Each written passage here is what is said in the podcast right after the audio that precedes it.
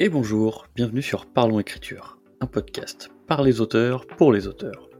Dans cet épisode, je discute avec Mélanie Bigot, épisode où tu vas découvrir son parcours, ses échecs, réussites, quelques conseils ou encore en profiter pour en apprendre un peu plus sur sa vie personnelle en dehors de l'écriture.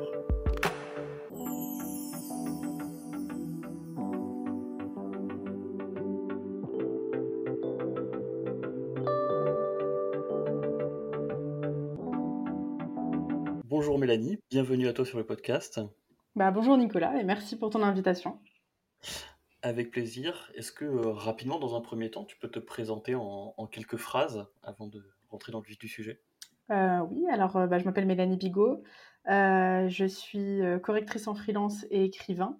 On me connaît sur LinkedIn comme le sniper des fautes d'orthographe. Je fais des, des posts chaque semaine pour expliquer une règle de français. Euh, et euh, donc euh, écrivain, j'ai écrit 25 livres en tout. J'écris depuis que j'ai 5 ans et mon premier roman depuis que j'ai 16 ans.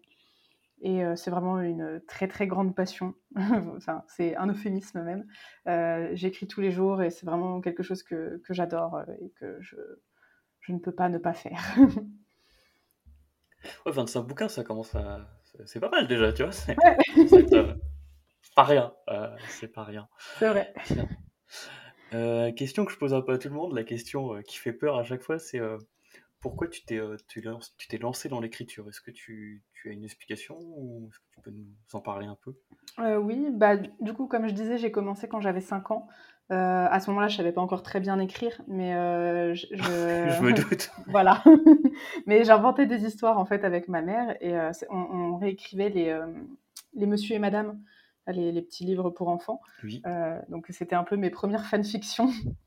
Et, euh, et du coup, euh, voilà, je faisais ça avec ma mère et puis bah en, en grandissant, j'ai euh, j'avais beaucoup d'imagination et quand j'étais à l'école, j'inventais beaucoup de jeux avec mes amis. Et en fait, après, je les écrivais justement euh, bah, sous forme de livres pour garder une trace de, de ces jeux. Euh, et euh, bah, en fait, c'est ouais, c'est quelque chose qui m'a jamais quitté. Et euh, de plus en plus, j'ai bah, j'ai écrit des choses de plus en plus sérieuses, on va dire, et qui avaient de plus en plus vocation à devenir des romans. Mon objectif était vraiment de devenir écrivain comme mon grand-oncle, parce que bah, il était écrivain et il m'inspirait vraiment beaucoup. Il me racontait plein d'histoires quand j'étais petite, j'adorais ça. Et bah, c'était mon modèle, je voulais vraiment être comme lui. Et mon premier roman, quand j'avais 16 ans, je l'ai écrit justement pour lui. c'est, sur la première page, la dédicace justement est pour lui.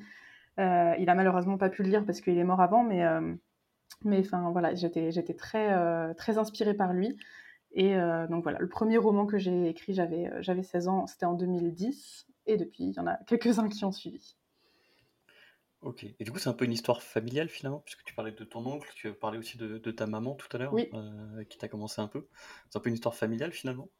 Oui, bah c'est, en fait, je viens quand même d'une famille assez littéraire, donc euh, enfin, euh, les gens lisent beaucoup, donc, euh, donc déjà j'étais très imprégnée par ça, par les histoires qu'on me racontait. euh, euh, enfin, mon, mon père me racontait aussi beaucoup d'histoires de la mythologie grecque, donc ça, ça m'inspirait vraiment beaucoup, ça m'inspire encore beaucoup aujourd'hui.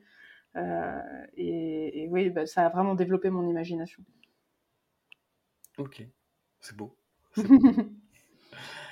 Et euh, comment tu t'es, tu t'es un peu lancé? Parce que du coup, tu disais que bon, tu as commencé à écrire un peu des histoires à- avant, mais ton premier bouquin, si j'ai bien compris, c'est vraiment vers l'âge de tes 16 ans. Ouais.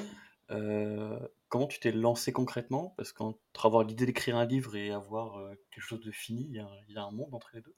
Tu peux Mm. nous expliquer un peu les étapes par lesquelles tu es passé, etc. Euh, oui, alors ce roman, déjà, il s'appelle Abîme à Calban et c'est euh, le premier tome d'une saga. Euh, saga que j'ai toujours pas fini depuis, depuis le temps, mais euh, il manque juste un seul tome. Euh, Enfin, et puis un tome que j'ai écrit mais qui n'est pas encore sorti. C'est une saga de fantasy jeunesse.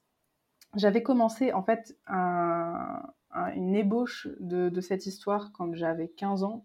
Quand j'étais en seconde, j'ai dû écrire une page et ça n'avait rien à voir avec ce que, ce que l'histoire est devenue. Euh, c'était de la fantaisie, mais ça se passait dans, dans, dans une école anglaise, je crois. Enfin, vraiment, ça n'avait rien à voir parce qu'après, c'est devenu quelque chose de, enfin, une grande quête épique un peu à la Narnia, donc euh, vraiment aucun rapport. Ok, on passe de Euh, Harry Potter à, à Narnia finalement. Complètement. En fait, c'était exactement ça. Je pense qu'en fait, euh, entre-temps, je me suis mise vraiment ouais, à, à lire beaucoup d'heroic fantasy et ça a dû m'inspirer. Je lisais aussi euh, la saga Tara Duncan, ça m'inspirait quand même pas mal. Yes. Et, et, du coup, j'ai commencé à écrire ce livre très précisément le 12 janvier 2010. Je m'en rappelle, puisque j'étais en train de parler avec un ami sur MSN à l'époque. Et donc voilà, ça ne nous rajeunit pas.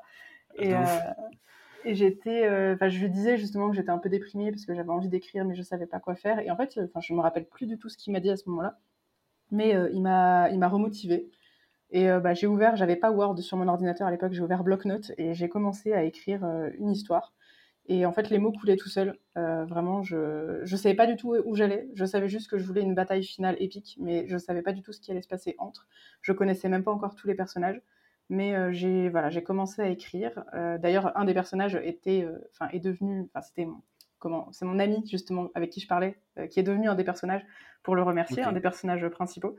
Et, et, en fait, bah ouais, je me suis, je me suis pas arrêtée et ça a donné lieu à un joli pavé de 550 pages euh, j'ai mis un an à l'écrire. C'est pas mal quand même. ouais. Pour un livre écrit au fil de l'eau comme ça, euh, un coup de tête, euh, c'est pas mal. C'est vrai, c'est vrai. Bon après, je l'ai auto-édité, mais aujourd'hui je l'ai retiré de la vente parce que j'avais 16 ans quand je l'ai écrit. Et voilà, c'était, vraiment. Enfin, on voit toutes les inspirations, Narnia, Tara Duncan et compagnie. c'est pas, c'est pas parfait du tout. Euh, les personnages ont 16 ans. Oui, mais voilà, les personnages, ils ont 16 ans, ils parlent comme des, comme des professeurs euh, de lettres, euh, enfin, genre très soutenus. Je pensais justement qu'il fallait, il fallait forcément écrire très soutenu dans un livre. Alors que là, aujourd'hui, bah, mon style s'est complètement changé et ressemble un peu plus à ma façon de parler. donc, j'ai préféré ne, pas le laisser à la vente. J'aimerais le, le, réécrire justement pour le, le, rendre un peu plus lisible, même si bon, l'histoire va rester très cliché, mais bon, c'est c'est aussi une, part de mon histoire euh, en tant qu'écrivain. Mais, mais voilà, c'était le premier, le premier livre, et dès que je l'ai fini, j'ai commencé le tome 2, et puis bah, après j'ai continué jusqu'au jusqu'au tome 5, et bientôt le tome 6, qu'il faudrait que je commence à écrire un jour. ok. Et du coup, le tome 2, lui, par contre, est toujours à la vente, c'est ça? Non, non, non, j'ai tout retiré, toute, la saga. J'avais ouais, auto-édité les quatre. Euh, le cinquième, je l'ai terminé il n'y a pas si, ouais, pas si longtemps et il attend euh, une bonne relecture pour, euh, pour pouvoir euh, bah, être auto-édité, mais je l'auto-éditerai quand je réécrirai tout, toute la saga. Donc c'est pas pour tout de suite, mais j'aimerais bien, j'aimerais bien le faire quand même, parce que bah, c'est, c'est un peu mes origines en tant qu'écrivain, et, et je pense qu'il bah, y a peut-être quelques personnes qui peuvent vouloir justement voir un petit peu où est-ce que j'ai démarré. Donc ouais, tout à fait. je le ferai un jour. Après, si j'ai bien compris, donc ce serait pas trop l'histoire qui va changer, ce serait plus bah, le style d'écriture, la structure, ce genre de choses un peu plus. Euh, ouais, c'est ça. Et puis bah, quelques détails, bien sûr, qui sont vraiment trop clichés, je pense. Mais, euh, mm. mais oui, l'histoire en elle-même, je peux pas la changer parce que là, j'ai écrit vraiment toute une saga. Enfin, il y a plein d'éléments qui sont liés les uns aux autres. Donc, il faudrait vraiment tout recommencer au début. Euh, et bon, là, j'ai clairement pas, pas envie, pas le temps, pas la motivation. Donc, ce sera surtout du détail et surtout le style. Vraiment le style que je dois changer parce que j'aime pas du tout ce que ce que c'est. Ça me ressemble pas du tout. c'est ça. Bah, tu sais, c'est les premiers écrits en même temps. Hein. c'est normal. C'est sûr, mais c'est le genre de choses qu'on relit et ah, on grimace, on se dit ah, c'est mignon, mais quand même, c'est pas. c'est ça. Pas terrible.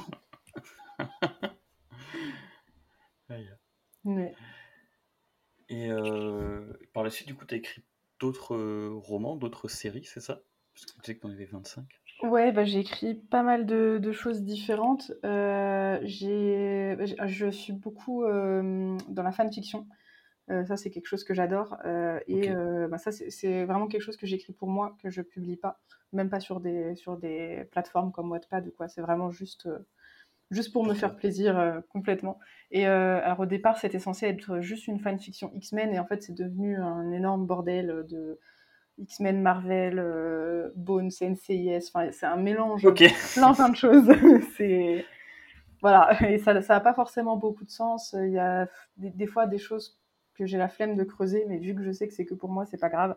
C'est un peu ma, mon terrain de jeu, c'est là où je m'entraîne, en fait. Et, euh, ouais, voilà, complètement. Je teste plein de trucs. Et euh, bah, ça, ça, cette saga, elle fait quatre tomes pour le moment. J'en ai d'autres de prévus, mais enfin, au fil de l'eau, au fil euh, des inspirations. Euh, j'ai écrit aussi quelques romans indépendants. Euh, il y en a qui seront publiés un jour, d'autres qui ne le seront pas, parce que j'en suis pas satisfaite. J'ai écrit toute une saga pour ma sœur aussi, euh, que j'ai pas publiée, parce que c'était un cadeau d'anniversaire. je pense qu'il y aura d'autres tomes aussi, mais c'est une, c'est une saga complètement troll en fait. C'est vraiment avec plein de références à la pop culture, enfin des, choses qui nous font rire. C'est voilà toute une aventure que ma sœur vit mais qui est complètement absurde. C'était un peu sur le même modèle que que les Scary Movie en film, mais là version libre, c'est un mélange de plein de films différents et ça forme une nouvelle histoire. Donc là c'est un peu ça. Puis je suppose qu'il y a quand même beaucoup de vous deux dans ces. Oui, bah moi je suis pas, je suis pas dedans, mais bon, c'est plein de références communes. en fait, les personnages principaux, c'est elle et ma cousine. Et euh, enfin voilà, c'est. Je pense que si on n'est pas moi, si on n'est pas ma soeur, si on n'est pas ma cousine, on ne peut pas forcément comprendre cette histoire. Donc, euh, donc voilà, ça, ça c'est vraiment juste aussi pour le délire. Et puis bah, j'ai d'autres sagas, d'autres livres qui, qui, sortiront euh, certainement plus tard, mais là c'est plutôt en, en stand-by pour le moment. Du coup, si j'ai bien compris, je ne le savais pas trop ça avant de, de faire cette interview, mais tu écris effectivement, bah, as écrit quelques, quelques romans qui sont publiés, mmh mais tu écris aussi beaucoup pour toi finalement. Oui. Énormément. J'ai aussi écrit euh, beaucoup, beaucoup de. Euh, des nouvelles, mais aussi de ce que j'appelle des one-shots. C'est euh, c'est un peu le format d'une nouvelle, euh, ça va être un texte en rapport avec une histoire que j'ai déjà écrite, qui va un peu comme une sorte de chapitre bonus, donc qui peut pas être lu indépendamment euh, parce qu'il faut connaître quand même l'histoire de base, mais qui me permet justement d'écrire un texte court et qui va développer davantage l'univers, davantage les personnages. c'est, enfin, je sais pas, j'avais écrit un article il y a pas très longtemps dessus et je donnais un peu l'exemple dans Harry Potter par exemple euh, le premier chapitre, c'est quand euh, Harry est bébé, et puis après, c'est quand il, a 11 ans. Il, peut se passer plein de choses, en fait, entre, entre ses, 0 et ses 11 ans. Et on pourrait écrire justement des, OS comme ça, enfin des one-shots. Euh, genre, bah, mm. qu'est-ce qui s'est passé ce jour-là quand il est allé à l'école? Qu'est-ce qui s'est passé le jour de ses 10 ans? Qu'est-ce qui s'est passé Voilà, et, faire comme une sorte de chapitre bonus. Et ça, j'adore faire ça. Vraiment, j'en ai écrit une bonne centaine. Et ah quand même ah non, mais vraiment. ah oui, c'est pas c'est vraiment un truc que, j'adore, je suis accro. Euh, et, en fait, justement, c'est souvent ce que j'écris, soit dans les périodes où j'ai euh, un manque d'inspiration, un manque de temps, euh, ouais, je sais pas forcément quoi écrire dans mon roman actuel, soit entre deux romans, justement, pour faire un peu la transition. Je, vais écrire, c'est un peu des, textes sans prise de tête. Euh, et c'est très souvent en rapport avec ma fanfiction Marvel, justement. Donc euh, c'est voilà, pas de prise de tête euh, et j'adore vraiment ce format parce que ça permet de mieux connaître ses personnages, mieux connaître son univers. et puis on peut tout faire. Vraiment, c'est il y a plein de possibilités. Donc ça, c'est vraiment un format que j'aime beaucoup et qui, qui nourrit mon jardin secret parce que c'est vraiment pour moi. Donc ça, c'est vraiment très cool. Oh, puis tu soulignes un point, c'est un peu aussi le côté texte plaisir. Tu vois, il y a beaucoup d'auteurs finalement qui, bah, qui écrivent des livres qui sont publiés Mmh et bah, finalement, il se retrouve un peu dans une boucle de euh, j'aime écrire, mais en fait, je dois le faire. C'est mmh. même plus j'aime, bah oui, euh, mais en même temps, ça devient mon métier, donc je... ou une partie de mon métier, donc je dois le faire. Je m'oblige à le faire. Il y a des passages que j'ai pas forcément envie d'écrire, je le fais quand même. Mmh et bah, finalement, ça permet aussi peut-être de contrebalancer, tu vas te dire, euh, bon, bah. Là, je me fais plaisir pour moi, je le fais pour moi, et puis, et puis basta, quoi. En fait, c'est comme un peintre va faire des. ou quelqu'un qui fait du dessin va, faire lui-même, mm. c'est pour lui ou pour sa famille des, mm, mm, des œuvres, et ben toi tu as écrit des livres pour toi ou pour tes proches. Quoi. Ouais, c'est ça, complètement. C'est génial, quoi. Et c'est vrai que j'aurais pas pu justement, euh, enfin, je, sais que c'est très compliqué en France, mais si j'avais eu la possibilité de vivre de l'écriture, je suis pas sûre que, que c'est quelque chose qui m'aurait plu. Bon, bien sûr, quand j'étais adolescente, euh, comme beaucoup d'écrivains, euh, c'était vraiment mon rêve. Mais là, aujourd'hui, si vraiment on me disait, bah là, c'est bon, tu peux vivre de l'écriture à 100%, tu t'arrêtes ton métier, bah, je j'aimerais pas parce que justement, euh, peut-être 80% de ce que j'écris, c'est que pour moi, c'est pas destiné à la publication et j'ai pas envie de perdre ça. J'ai pas envie de me forcer à écrire justement pour euh, pour le public, euh, pour pour un éditeur. En fait, enfin, j'écris vraiment pour moi. Je suis ma première lectrice et le reste, c'est bah, un peu du bonus. Et, et ouais, non, vraiment, j'aimerais pas avoir cette pression. Je pense que ça me ça me bloquerait plus qu'autre chose. Ça m'empêcherait d'avancer, d'écrire. Ok. Ok, mm. Super intéressant en vrai.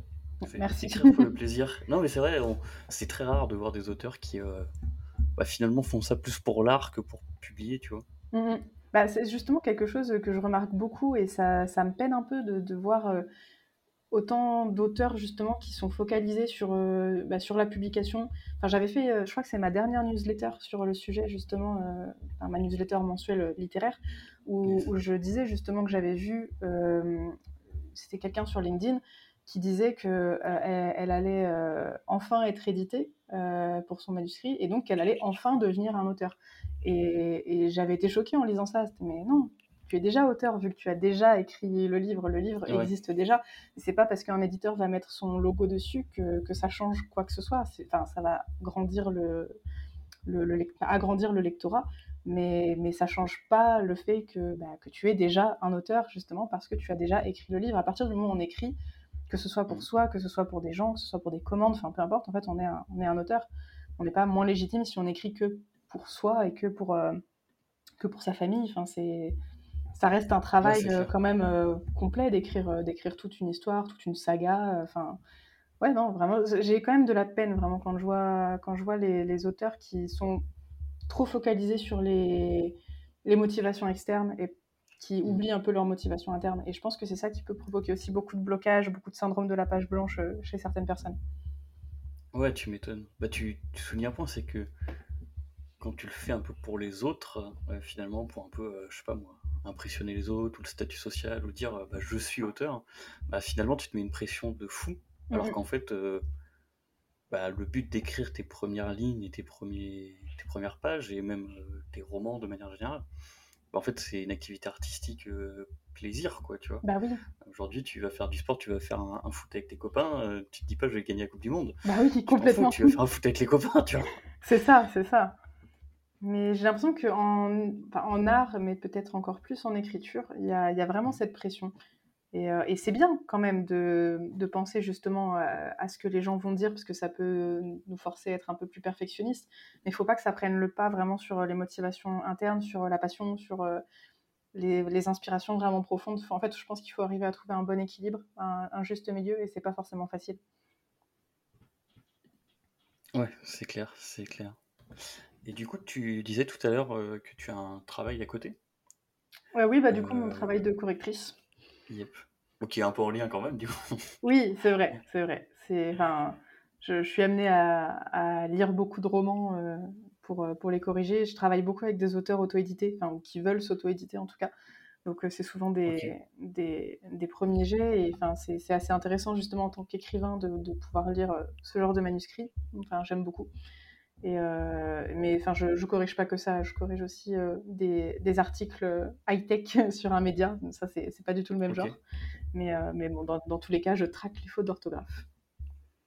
Ok. Et du coup, comment tu arrives un peu à allier ton métier et ta passion? Est-ce que c'est compliqué parfois de. Est-ce que ton métier prend trop de temps et tu dis Ah, j'ai passé le temps pour ma passion? Ou est-ce que des fois ta passion prend trop de temps et tu dis Oh merde, je vais être en retard au travail?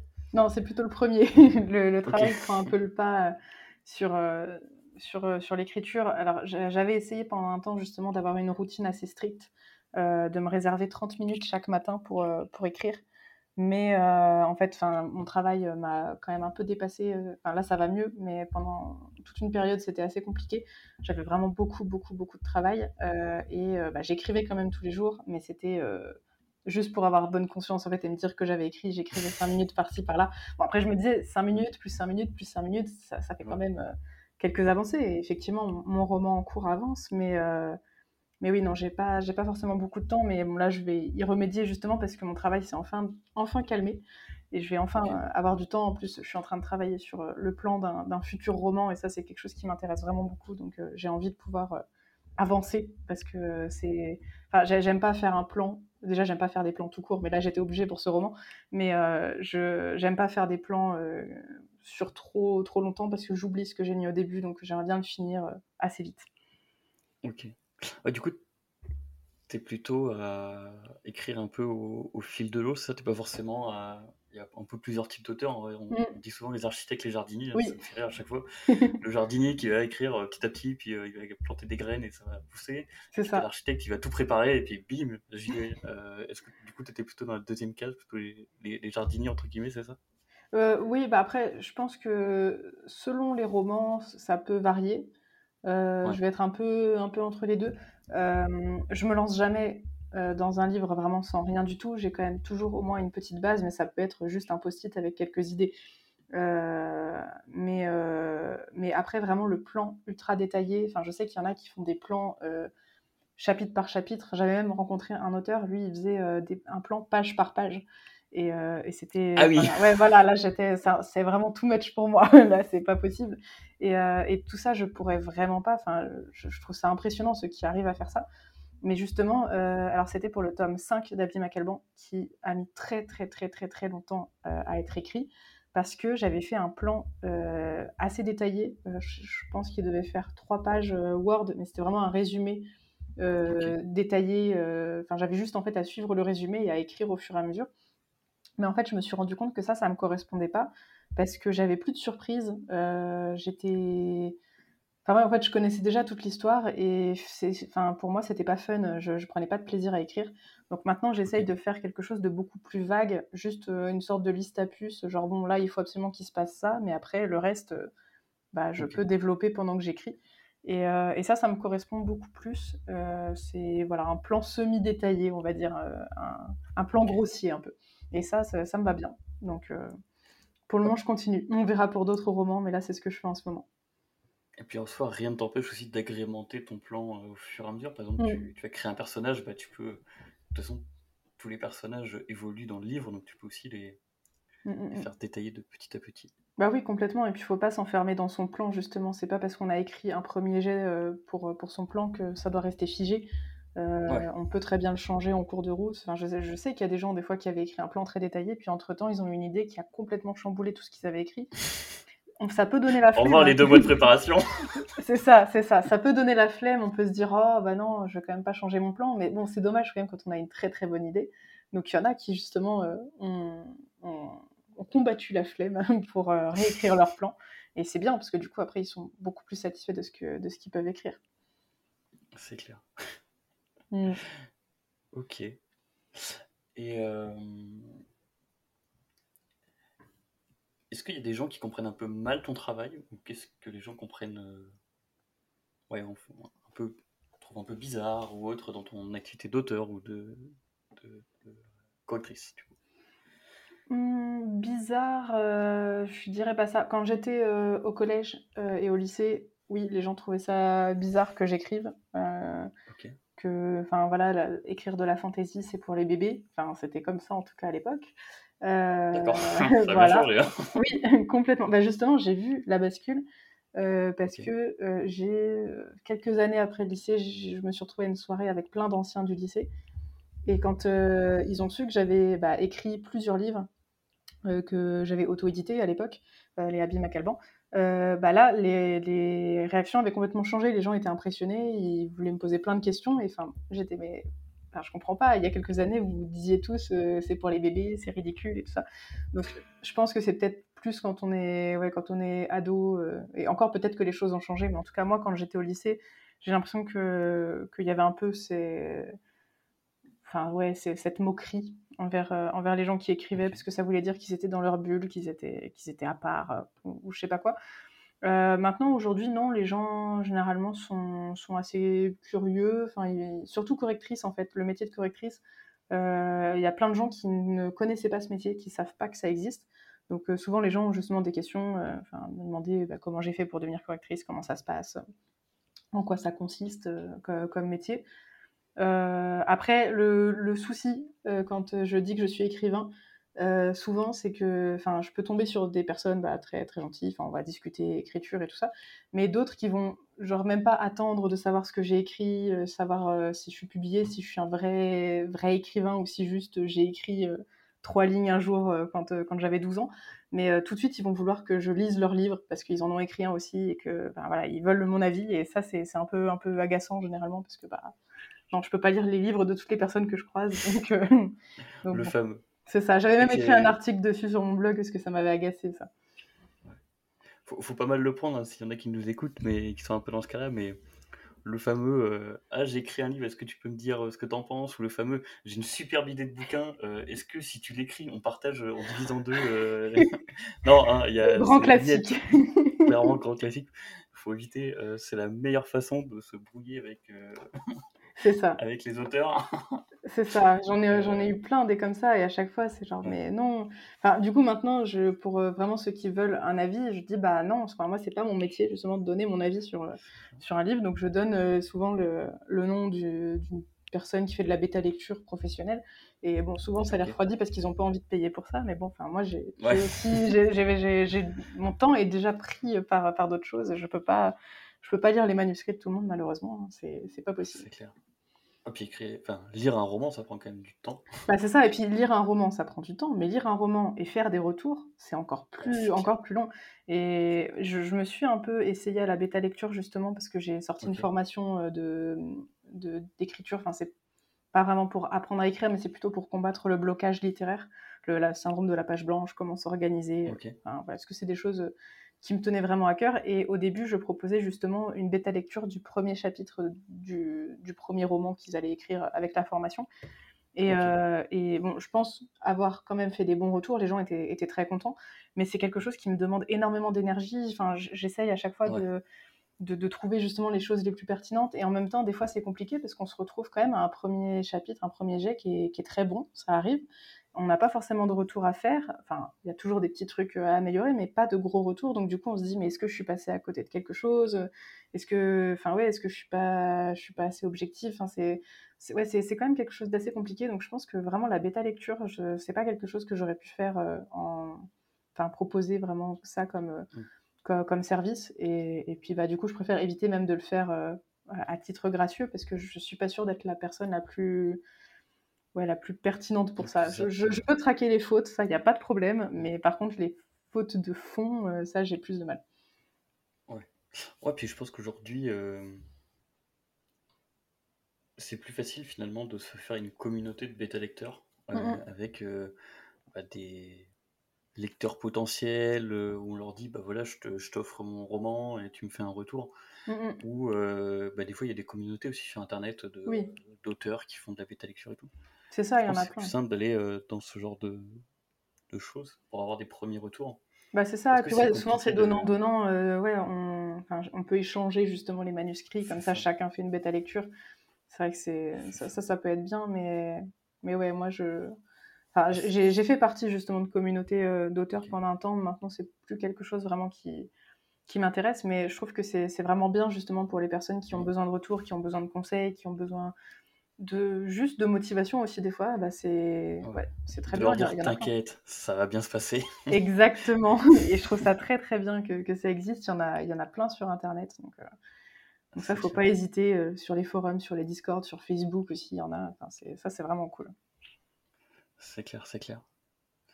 Puis surtout que c'est vrai que la relecture, c'est un peu un, presque un métier à plein temps. Hein. Quand tu vas mmh. voir un éditeur, euh, n'importe lequel, euh, en fait, tu leur donnes ton premier jet ou ton même voir ton roman fini. Mmh et euh, bah, en fait, tu as plusieurs personnes qui vont le lire, qui vont le découper en morceaux, et qui vont te dire, bah, en fait, ça c'est bien, ça c'est pas bien, et nous ce qu'on veut c'est ça, ça, ça.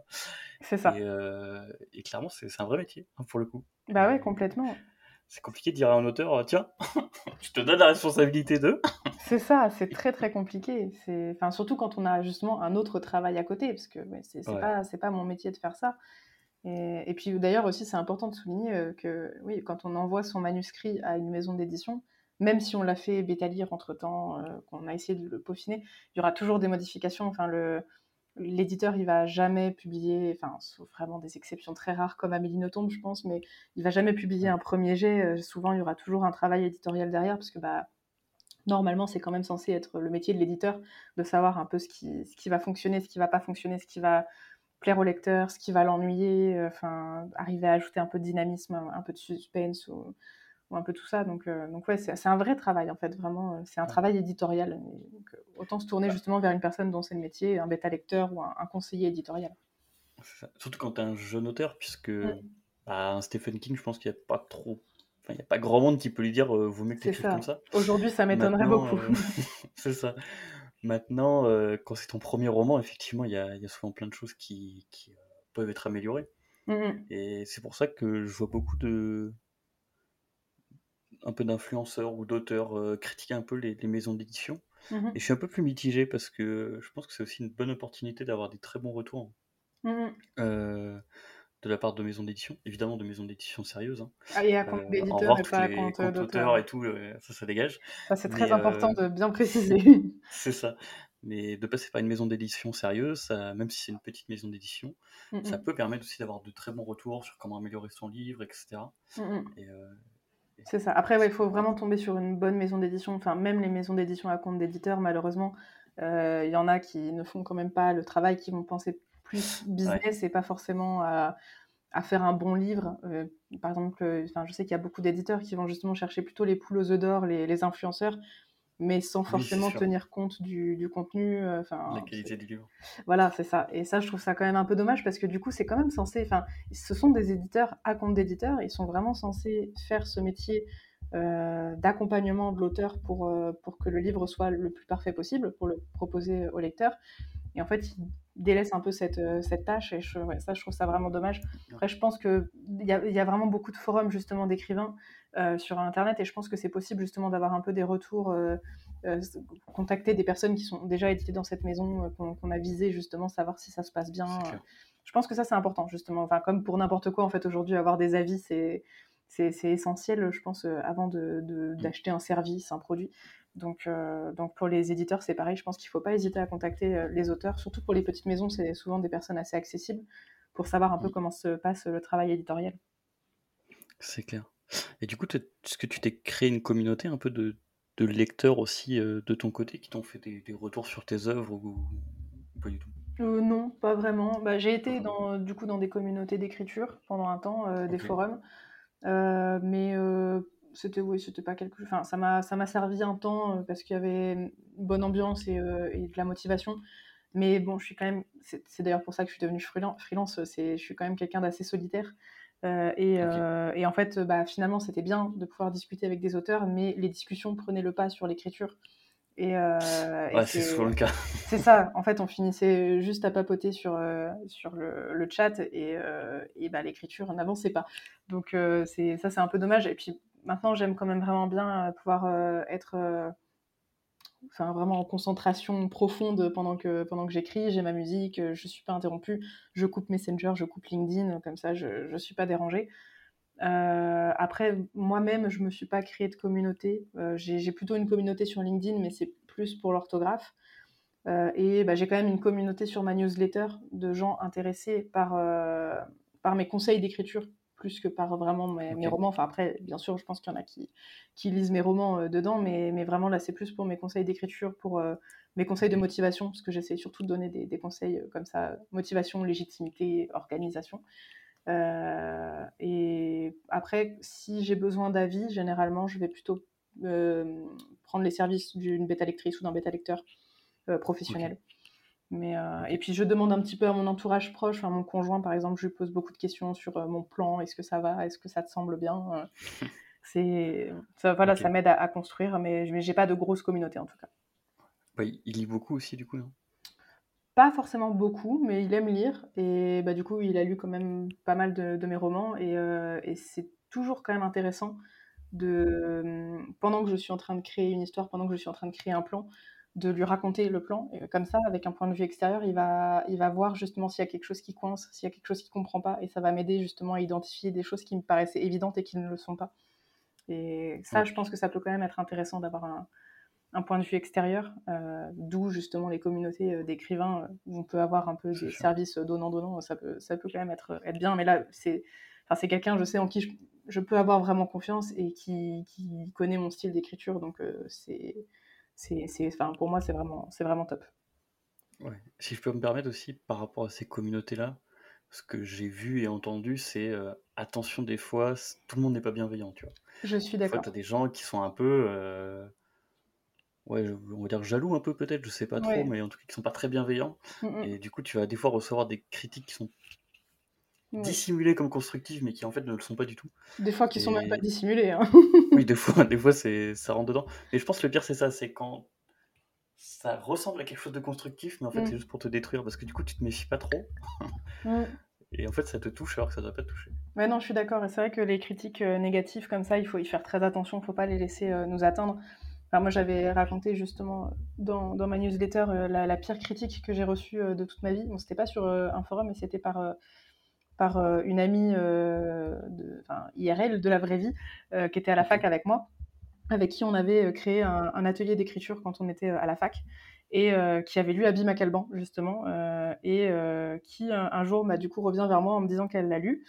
Et bah, je m'attendais pas à ce qu'elle m'encense, mais enfin voilà, genre juste, oui, bah, c'est bien, c'est un bon, un bon premier roman pour, pour une ado, enfin voilà, ça passe. Et vraiment, elle l'a démoli, mais là, elle n'a pas essayé justement de, de, cacher ou quoi. C'était vraiment genre, euh, c'est nul autant sur le fond que la forme. Vraiment, j'étais soufflée, je m'y attendais pas. Et, euh, et pour le coup, ça m'avait ouais, ça vraiment heurté. Et ça m'a même bloqué pendant quelques temps. Et là, en fait, où vraiment, euh, je, conseille à toutes les personnes qui écoutent, si, si, jamais vous êtes dans cette situation, parlez-en tout de suite à des gens autour de vous, des gens vraiment que vous connaissez et qui sont bienveillants. Euh, là, moi, j'en avais parlé bah, justement à mon conjoint et puis euh, à, une très très bonne amie euh, qui, m'avait tout de suite, enfin, déjà écouté, rassuré, et puis qui, m'avait fait réaliser à quel point la critique était méchante et, infondée. alors bien sûr, le roman n'était pas parfait, je le sais, je, je le savais déjà à l'époque, mais en fait, c'était le fait que ce soit aussi violent et qu'il n'y ait que du négatif, alors qu'il y a quand même toujours un peu de positif. Enfin, J'avais reçu déjà des très bons avis. après, c'était c'était des, gens peut-être pas forcément très exigeants, mais en tout cas, c'était, il y avait quand même des gens qui avaient aimé ce livre, qui avaient acheté la suite de, de la saga. Rien que le week-end dernier, j'ai, vu euh, une de mes cousines éloignées qui, qui, m'a réclamé vraiment la suite en me disant mais le tome 4, il m'a tellement fait pleurer, j'ai tellement envie d'avoir la suite. Donc je me dis, certes, il n'est pas parfait, mais il y a quand même des choses qui plaisent. Et là, vraiment, d'avoir une, critique aussi, aussi ouais, vraiment euh, négative, aussi méchante, non, c'était pas possible que ce soit vrai. Euh, et, du coup, d'en parler avec des personnes autour de moi, ça m'a vraiment aidé à dédramatiser, à me débloquer par la suite et aussi à, dégager cette personne de ma vie parce que c'était pas quelqu'un de, bienveillant du tout. Donc euh, vraiment, il faut s'entourer de personnes bienveillantes, ça c'est très très important. Que ce soit en vrai ou, sur des communautés, il faut arriver à les identifier et à ne certainement pas tenir compte des, des personnes euh, vraiment méchantes comme ça parce qu'il y a aussi beaucoup de jalousie. Donc ça c'est faut faire attention. C'est ça, faut faire très attention.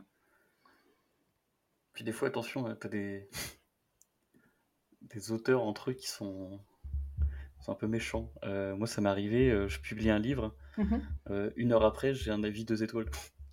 Comme le ça, livre n'était pas encore vendu, tu vois. Ah ouais, d'accord. Le, livre n'était pas encore vendu, tu vois. Super. tu vois, attention. Ouais. attention. franchement, les gens, ils sont juste là, vas-y, tiens, ici, je niqué la concurrence un peu. non, mais c'est ça, j'arrive pas à comprendre, franchement. Je sais qu'il y en a beaucoup qui font ça et ouais, je, je comprends pas. Enfin, c'est bon, la, scène littéraire est assez grande pour tout le monde. Pas besoin d'aller vraiment mettre des bâtons dans les roues des autres. C'est clair, c'est clair. C'est regrettable. Passons à quelque chose de plus positif. Mhm. Euh, quel a été un peu ton plus grand soutien, ton plus grand euh, modèle, mentor, je sais pas trop comment on peut appeler ça, tout au long un peu de, de ton activité? Est-ce qu'il y en a un déjà? Ou une? Bah, J'en ai plusieurs. Euh, bon, bah déjà, avant d'écrire mon premier roman, il y avait mon grand-oncle qui, qui m'a toujours énormément encouragé justement dans, dans la voie de, de l'écriture, et puis bah, qui était mon modèle parce que lui-même était écrivain, donc je me disais, bah, c'est possible d'être écrivain. Après, bah, ma famille m'a beaucoup soutenu, mon conjoint aussi.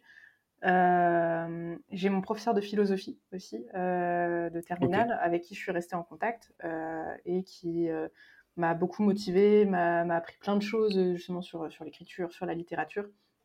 et d'ailleurs, bah, je lui ai rendu hommage dans, dans un de mes romans, Mon Immortel, où c'est un des personnages principaux. Et sinon, j'ai aussi bah, Amélie Nothomb, avec qui j'échange par lettres depuis maintenant 13 ans je crois. Euh, ouais, j'avais, bah, en fait, je lui avais écrit quand j'avais écrit mon premier roman, justement.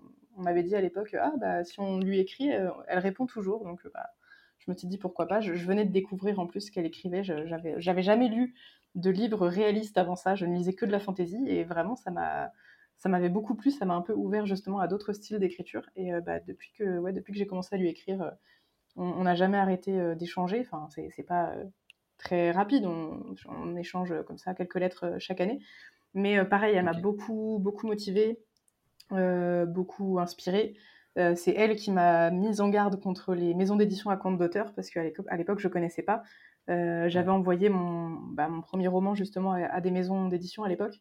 Et j'avais envoyé à deux maisons d'édition à compte d'auteur, mais je ne savais pas du tout ce que c'était. Et quand j'ai reçu le contrat qui me demandait 2000 euros, je crois, J'étais, ah oui, c'est comme ça que ça se passe. Euh, je n'étais pas au courant. Et quand j'en ai parlé à Méline Nothomb, justement, elle m'a dit, ah non, non, non, faut surtout pas, surtout pas accepter, faut surtout pas payer, c'est de l'arnaque. Et, euh, du coup, ça m'avait bien aidé.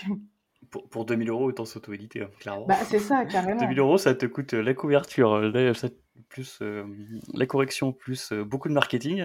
Bah ouais. clairement, autant faire soi-même. C'est ça, alors que là, eux, bah, ils font vraiment. Enfin, ils, mettent ça dans leur poche, ils font une couverture avec une image stock gratuite, ils font pas de correction et ils font aucun marketing. Donc, et puis, ils impriment pas, c'est impression à la demande. Donc, en fait, vraiment, c'est c'est une grosse arnaque. Et j'avais même une amie euh, qui, elle, avait payé 7000 euros pour son livre. Oh.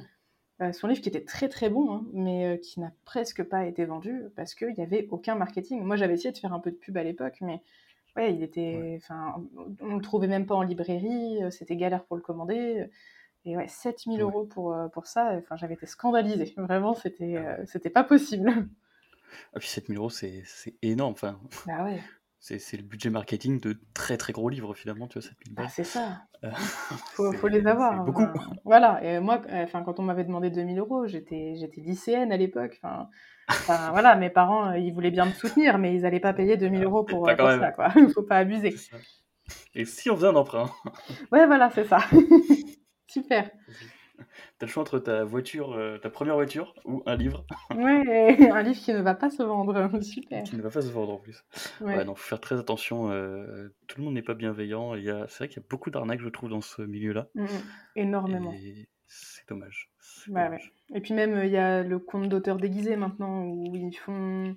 Enfin, ils demandent à l'auteur de faire des financements participatifs, mais enfin, finalement, ça revient au même. Et pareil, le livre ne sera pas ne sera pas forcément euh, mis en avant euh, par la suite. Enfin, là, je parle vraiment quand c'est l'auteur qui doit faire le financement participatif, parce qu'il y a des maisons d'édition à compte d'éditeurs assez petites qui elles-mêmes font des financements participatifs, mais c'est vraiment elles qui s'occupent, enfin, c'est leur métier. Mais euh, moi, je me rappelle de quelqu'un qui avait du coup dû faire elle-même sa, campagne Ulule et bah, qui avait, je crois qu'elle avait finalement trouvé quelqu'un qui lui avait acheté 100 livres à la fin parce que bah, la, campagne allait se finir et que le livre ne s'était pas vendu parce que l'éditeur ne, fait, ne faisait rien, ne faisait pas de pub, ne faisait pas de promotion, rien du tout. Donc là, pareil, c'est vraiment du compte d'auteur euh, déguisé. Ouais, c'est clair. Mm, mm. autant s'auto-éditer. Ah, c'est clair, c'est clair. Euh, est-ce que tu peux nous parler du moment euh, le plus difficile et à l'inverse le plus beau moment que tu as pu avoir dans ton activité? Bah, le plus difficile, je pense que c'est vraiment la critique que j'avais reçue. Euh, ça a été vraiment euh, la... tout à l'heure. Ouais. voilà, vraiment la plus grosse claque que j'ai reçue, euh, surtout venant d'une personne que, que je considérais comme une amie. et, Tu t'attendais pas du tout à ça, quoi. C'est ça. Et puis en fait, je me sentais vraiment en confiance avec elle. Je lui avais confié mon, mon livre. C'était dans le cadre de ses études, parce qu'elle faisait un mémoire sur, sur les écrivains. Donc en fait, je me sentais euh, vraiment protégée, enfin un peu comme, euh, je sais pas, comme avec le secret médical ou quelque chose comme ça. Et vraiment qu'elle me, me, balance euh, ces, critiques-là, ça m'avait fait très mal. En plus, je m'y attendais pas, on était dans un contexte de soirée. Enfin, vraiment, ça n'avait, ça n'avait aucun... Absolument aucun sens. Voilà, c'est tombé comme ça, je ne m'y attendais pas. Et donc, ouais, je pense que ça, c'est vraiment le, le, moment le plus dur, parce que ça m'a quand même bloqué pendant presque un mois, je crois, dans l'écriture. Euh, alors qu'à ce moment-là, j'étais déjà dans une optique d'écrire quasiment tous les jours. Euh, enfin, j'étais, j'étais très motivée et ça m'avait vraiment bien bloqué. Et pour le coup, bah, en parler m'avait beaucoup aidé. Et puis, j'étais sur un forum d'écriture où justement les gens avaient été bienveillants avec moi. On m'avait donné des exercices d'écriture pour essayer de combattre un petit peu le, blocage, le syndrome de la page blanche. Ça m'avait, ça m'avait fait du bien. Euh, donc, donc vraiment, ouais, mauvaise période. Et après, le meilleur moment, après, il y en a plusieurs. Euh, je pense peut-être quand même la première fois que j'ai reçu euh, mon premier carton avec les premiers habits Macalban, euh, qui n'étaient pas corrigés du tout. Enfin, à l'époque, c'était voilà, c'était premier jet dans son jus, juste une mise en page sur Word vite fait. Mais j'étais trop contente de recevoir mon, mon, premier roman avec la couverture. Je pouvais le tenir dans les mains. Et enfin, ouais, j'avais l'impression que c'était vraiment un vrai livre à ce moment-là. Euh, un travail abouti, quoi. Ouais, c'est ça. En fait, je me dis, il, est, là, quoi. C'est ça. Vraiment, j'ai fait le travail de A à Z. Euh, enfin, même si voilà, il manquait des, des, petits fignolages, mais euh, c'était, ouais, je me sentais vraiment très très fière ce jour-là. Je me rappelle que je l'avais amené au lycée justement pour, pour le donner à, une de mes amies qui avait écrit la préface. Donc j'étais très très fière. Et d'ailleurs, c'est grâce à ça que, que je suis entrer en contact avec mon professeur de philosophie, parce qu'en fait, à ce moment-là, on se parlait pas, enfin, c'était mon prof, quoi. Et, euh, et, en fait, il a vu le livre, il m'a demandé ce que c'était, j'ai dit, ah, bah, c'est le, livre que j'ai écrit. en fait, c'est à partir de là où on s'est mis à, se parler, parce que, bah, lui, il s'est dit, ah bah, il y a, enfin, voilà, il y a du potentiel, c'est une, une élève qui écrit, c'est intéressant. Et, et, du coup, c'est à partir de, là qu'on ouais, qu'on a commencé à échanger. Donc, c'était ça, c'était vraiment cool. Mais ouais, je pense que c'était vraiment la, le, un des meilleurs moments. Après, bah, ouais, ma, ma première séance de dédicace aussi, j'étais quand même très, très contente. Mes premiers achats, de, quand j'ai auto-édité.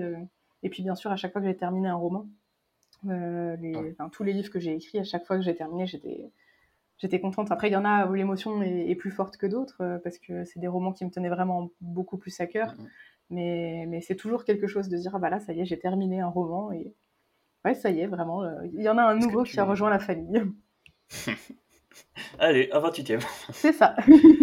fait beaucoup d'enfants, en vrai. Ah oui, Est-ce que tu célèbres à chaque fois un peu la fin de tes romans ou pas du tout? Euh, oh bah oui, généralement, euh, je vais boire un petit verre avec mon copain. Enfin voilà, mais ce sera rien de rien de spectaculaire. Voilà, je, euh, je, vais pas louer une salle des fêtes ou quoi, mais je, je, marque le coup. Voilà, on, va on va boire un petit verre et puis, puis voilà. Mais mais ouais, c'est surtout vraiment l'émotion que je ressens dans, dans ces moments-là surtout. Ok. Hmm. Et quel conseil tu donnerais à quelqu'un qui veut se lancer dans l'écriture d'un roman, soit qui a déjà un peu commencé, ou soit qui a, deux doigts de se dire bon, j'y vais, mais j'ai un peu peur quand même Bah, vas-y, vas-y, fonce. Il euh, n'y a, pas de raison justement d'avoir peur. Euh, n'importe quel premier jet sera imparfait de toute façon. En fait, il faut pas chercher la perfection. Euh, il faut juste bah, attaquer que, ce soit justement euh, comme ça, euh, comme moi j'ai fait avec euh, Abby McAlban sans savoir où, on va, ou que ce soit après avoir écrit un plan. Mais hum, je pense qu'il faut pas, faut pas avoir peur, tout simplement. Faut, faut, faut se dire qu'on est aussi légitime que n'importe qui d'autre à partir du moment où on a envie d'écrire, à partir du moment où on a une idée. bah ouais, on, on, peut se lancer tout simplement. Et puis bah même si on n'est pas un écrivain professionnel, même si, même si on, ne sait pas comment écrire un roman. Euh, je pense que c'est quelque chose qui s'apprend euh, au fil de l'eau. C'est clair. Et puis, et puis il n'y a pas une façon d'écrire un roman. Enfin, tout le monde réinvente constamment le genre. Il suffit de voir toute la, scène littéraire depuis des siècles. Tout a évolué. Euh, il y, a, y, a, plein de genres. Il y a encore des genres qui, qui émergent aujourd'hui, des genres, des sous-genres, des sous-sous-genres. Il faut, faut, se dire qu'il y a plein de choses qui n'ont pas encore été inventées. Donc, on, peut très bien être le précurseur de quelque chose.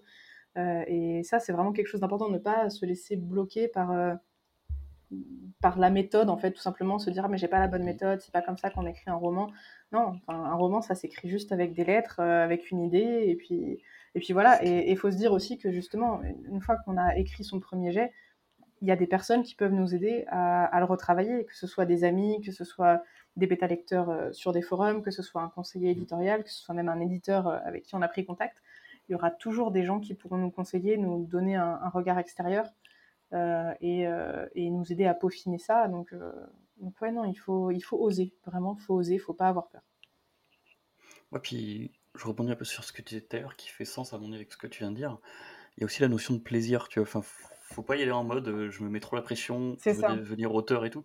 Prenez du plaisir. Au pire, au pire du pire, même si le livre n'est pas terminé à la fin mmh et le projet est abandonné, bah en fait, L'important, c'est d'avoir ouais, d'avoir pris du plaisir à écrire, d'avoir euh, fait cette activité-là, parce qu'en fait, c'est comme quelqu'un qui va dessiner, comme quelqu'un qui va peindre, comme quelqu'un qui va faire du piano, jouer de la guitare, bah finalement, c'est juste euh, c'est une activité artistique et plaisante et mmh, mmh. il faut, faut, kiffer quoi. Bah ouais, complètement, complètement. Et ne pas penser à l'après, à, à, la, à, la, publication, à euh, bah, qu'est-ce que les lecteurs vont se dire. Non, il faut juste juste euh, aimer ce qu'on fait dans l'instant, euh, aimer, notre, aimer notre histoire, en fait, ça c'est très important, aimer ce qu'on écrit. Mm. On, est, euh, on est son premier lecteur et il faut, faut, aimer ce qu'on qu'on est en train d'écrire, il faut, faut, aimer le processus d'écriture. je sais qu'il y avait des gens, des fois, sur le forum sur lequel j'étais, qui disaient Oh, là, faut que j'écrive, mais des fois, j'aimerais bien, genre, juste mettre une clé USB dans ma tête pour sortir les idées, et puis c'est bon, l'histoire est écrite. Et je trouve ça dommage parce que bah, le processus d'écriture, c'est quand même quelque chose de c'est super plaisir. c'est ça. Et du coup, aujourd'hui, bah, en fait, c'est un peu ça avec les IA. Euh, les, les, gens bah, tapent leur prompt et ça leur pond une histoire, mais il n'y a pas de plaisir derrière. Enfin, oui, à la fin, tu as un livre entre les mains euh, imparfait parce que c'est c'est pas toi qui l'as écrit, alors que si c'est toi qui l'avais écrit, il aurait été parfait pour toi. Donc, euh, c'est. C'est clair. C'est écrire pour soi et après pour écrire pour les autres. Exactement. Ça, c'est vraiment très, très important, je pense.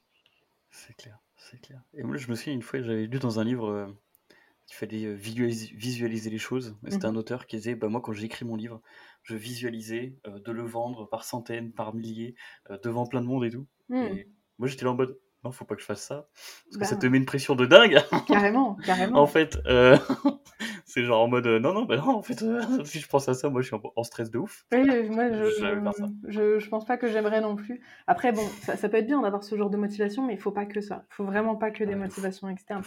C'est, je pense qu'il y en a plein qui se rêvent euh, auteurs à succès quand ils écrivent, et c'est bien, ça peut, ça peut donner une motivation, mais il faut surtout pas écrire que pour ça. Ça peut être bien de le coupler avec justement, mais j'ai aussi envie euh, d'avoir mon livre entre les mains, de pouvoir absolument lire cette scène que j'ai que j'ai imaginée euh, depuis longtemps, euh, de, de pouvoir donner vie à ces personnages. Enfin, non, vraiment, c'est, je pense qu'il faut arriver à retrouver des motivations internes pour, pour avancer Ouais, efficacement, parce que je pense que quand on a que des motivations externes, soit on va écrire quelque chose mais on n'en sera pas satisfait à la fin, soit on va même pas réussir à écrire, on sera bloqué, je pense.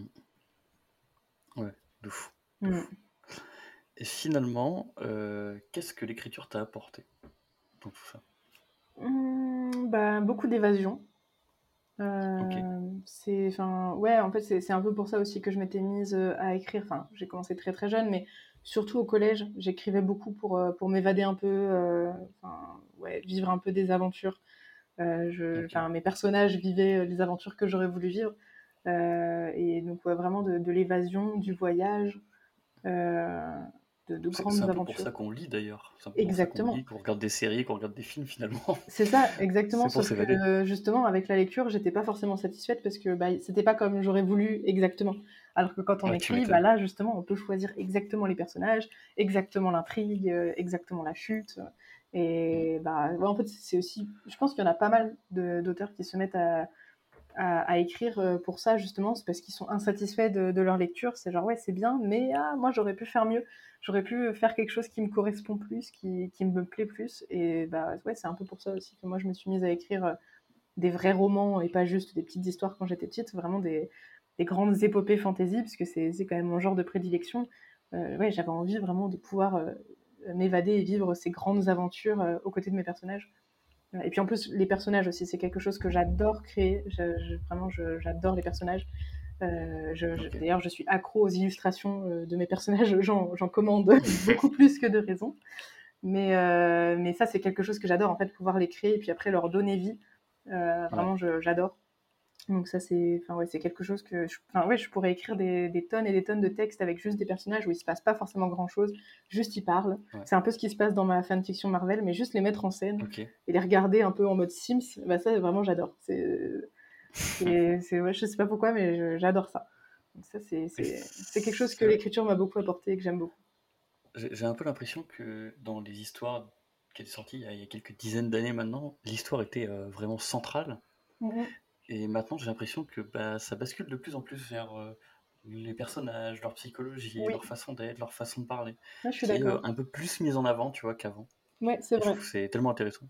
Ah oui, bah, vraiment pour créer un personnage de A à Z, enfin quand on veut vraiment euh, le faire euh, en profondeur, euh, tu vois, créer tout un, un background et tout ça, c'est enfin, ouais, c'est un sacré travail. Mais, mais c'est Mm. super intéressant. Moi, j'adore ça. C'est clair, c'est clair. Et euh, pour terminer un peu ce- ce- cette interview, est-ce que tu peux nous présenter rapidement euh, ton livre phare ou ton dernier livre, comme tu, comme tu le souhaites, et nous dire aussi où est-ce qu'on peut le trouver? Euh, oui, mais alors euh, je vais parler de mon, dernier roman en date, que, enfin pas le dernier que j'ai écrit, mais le dernier que j'ai auto-édité, qui s'appelle Mon Immortel, qui est un roman réaliste, donc ça change un peu de mon style habituel. Euh, c'est réaliste autobiographique mais romancé parce que c'est pas entièrement euh, fondé sur, euh, sur ma vie. Euh, mais en gros, euh, ça, il est assez dur à résumer. C'est, enfin, ça suit Megan, qui est une adolescente, qui vient de déménager de, de sa Bretagne natale dans le Berry, euh, parce que un an avant, euh, elle a eu un, accident. Elle est tombée dans, les falaises euh, dans son village. Donc elle a des cicatrices un peu partout et surtout elle a eu un choc à la tête qui lui a fait perdre la mémoire, enfin pas complètement, mais elle a des, trous. Il y a plein de choses dont elle se rappelle pas. Donc, elle a déménagé dans cette nouvelle ville pour son année de terminale. elle est avec son meilleur ami d'enfance qui, qui l'a suivi aussi. Et donc, elle doit s'intégrer dans ce nouveau lycée, dans cette nouvelle ville. Mais à côté de ça, elle sent que ses parents lui cachent quelque chose par rapport à son accident. Donc, donc elle va essayer de creuser un peu tout ça. Et, et donc voilà. Du coup, quand tu dis que c'était un peu biographique, c'est plus euh, sur la personne ou sur l'histoire euh, Alors, un peu des deux. Bah, j'ai pas eu d'accident, je n'ai pas euh, grandi en Bretagne, mais par contre, j'ai grandi dans le Berry. Mais là où, là où c'est autobiographique, alors déjà, il y a beaucoup d'éléments de ma vie. Bah, par exemple, mon professeur de philosophie, j'ai une très bonne amie aussi qui, qui, est un des personnages. j'ai euh, des camarades de, lycée euh, de Megan aussi qui existent pour de vrai. Euh, le cadre, le lycée, tout ça, c'est réel aussi. et vraiment, la thématique importante du livre, c'est le harcèlement scolaire. Et pareil, ça, c'est quelque chose que j'ai vécu quand j'étais au collège et au début du lycée. Et c'est vraiment quelque chose que j'avais envie de mettre en avant. écrire ce livre, ça a été un peu une autothérapie, justement. Ça m'a permis de mettre un point final à, à, ce chapitre de ma vie. ça m'a vraiment beaucoup aidé et euh, en parallèle bien sûr d'une vraie thérapie aussi. Euh, euh, et, j'avais envie, en fait, avec ce livre, de pouvoir aider à mon tour des personnes qui ont subi ou qui subissent encore cette, ce fléau, vraiment le harcèlement scolaire. et justement, quelque chose de très très cool, parce que ce livre, je l'ai auto-édité, donc on peut le trouver sur, sur Amazon et sur The Book Edition. Euh, donc euh, en ligne. Euh, mais donc il y a quelqu'un qui l'a lu sur, sur LinkedIn, une personne qui me suivait, qui s'appelle Julien, et qui, qui, a vraiment beaucoup aimé le livre et qui m'a proposé de m'offrir, enfin de, de m'acheter en fait, de, pardon, de m'acheter 30 exemplaires pour les offrir à une classe de mon choix. Euh, et j'ai trouvé ça vraiment très très cool. Et euh, bah, du coup, ce qu'on a fait, c'est que euh, alors c'était un peu compliqué de choisir une seule classe attitrée, mais en fait, on a offert ces 30 exemplaires au CDI de mon lycée, qui sert de cadre à, à cette, à cette histoire. Et, et, du coup, il y a une classe, c'était il y a deux ans, une classe de terminale qui était avec mon professeur de philosophie qui a lu ce livre, et je suis allée les rencontrer pour bah, faire une séance comme ça euh, d'échange euh, bah, sur, euh, sur le livre, sur le harcèlement scolaire, sur l'écriture. Et normalement, on va refaire ça cette année. Enfin, j'attends, j'attends des nouvelles, donc, donc ce serait très très cool. et je sais que justement, il y en a qui avaient un peu vécu ça, justement, pas forcément au lycée, mais en tout cas au collège, qui avaient été un peu chahutés. Qui, qui, enfin, ils n'ont pas donné de détails évidemment à cet âge-là. On, ne parle pas trop devant ses camarades, mais j'ai senti en tout cas qu'il y en avait qui avaient un peu un peu subi ce, genre de choses. Et, euh, et bah, j'ai eu l'impression que mon livre avait pu, euh, ouais, pu aider, pu donner un peu une lueur d'espoir, euh, parce que c'était vraiment ce que je voulais donner, la lueur d'espoir. Donc, donc bah, voilà, j'étais très très contente et c'était un super projet et, bah, j'étais très contente d'écrire ce livre.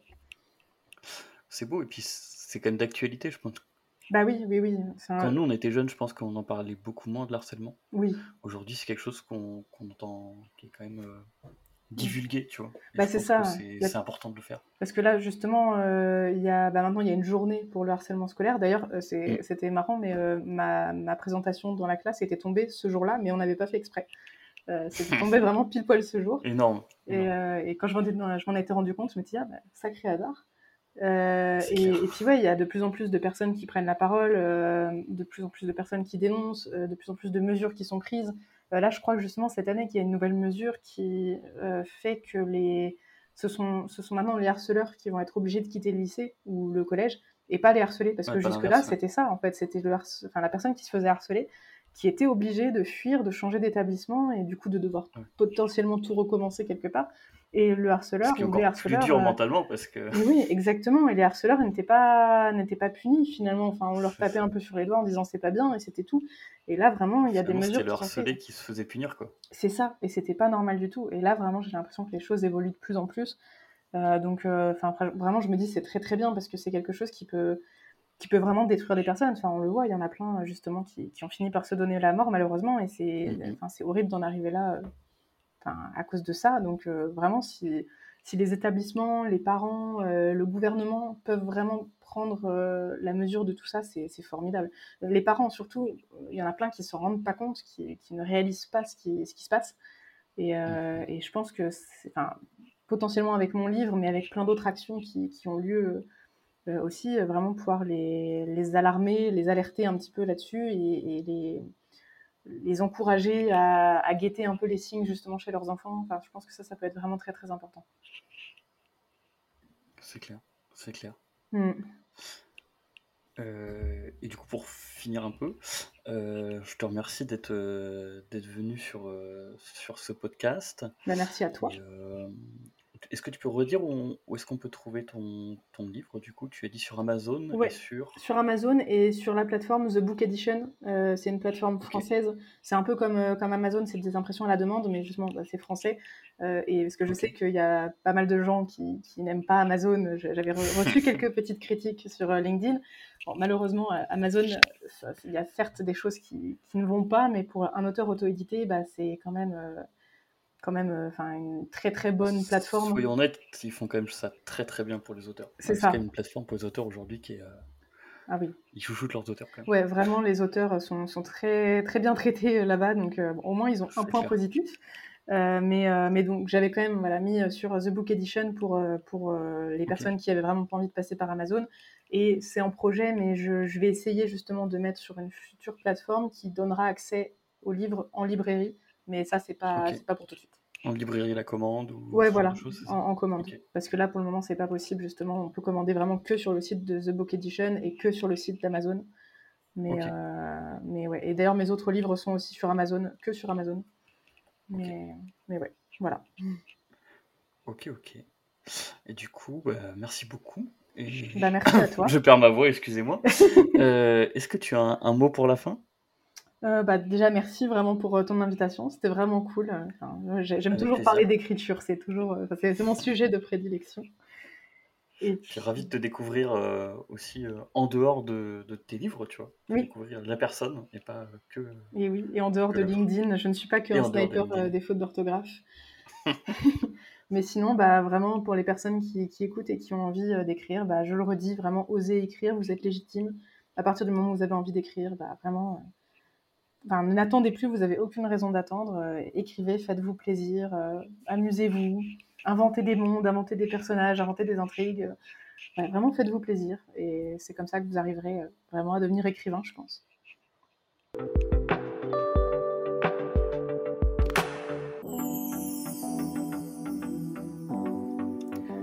Merci à toi d'avoir écouté cet épisode et surtout merci à Mélanie Bigot d'avoir été parmi nous. Pour ne manquer aucun épisode, je t'invite à t'abonner à notre newsletter. Le lien est dans la description de l'épisode. En prime, tu recevras quelques bonus exclusifs. On se voit au prochain épisode. A plus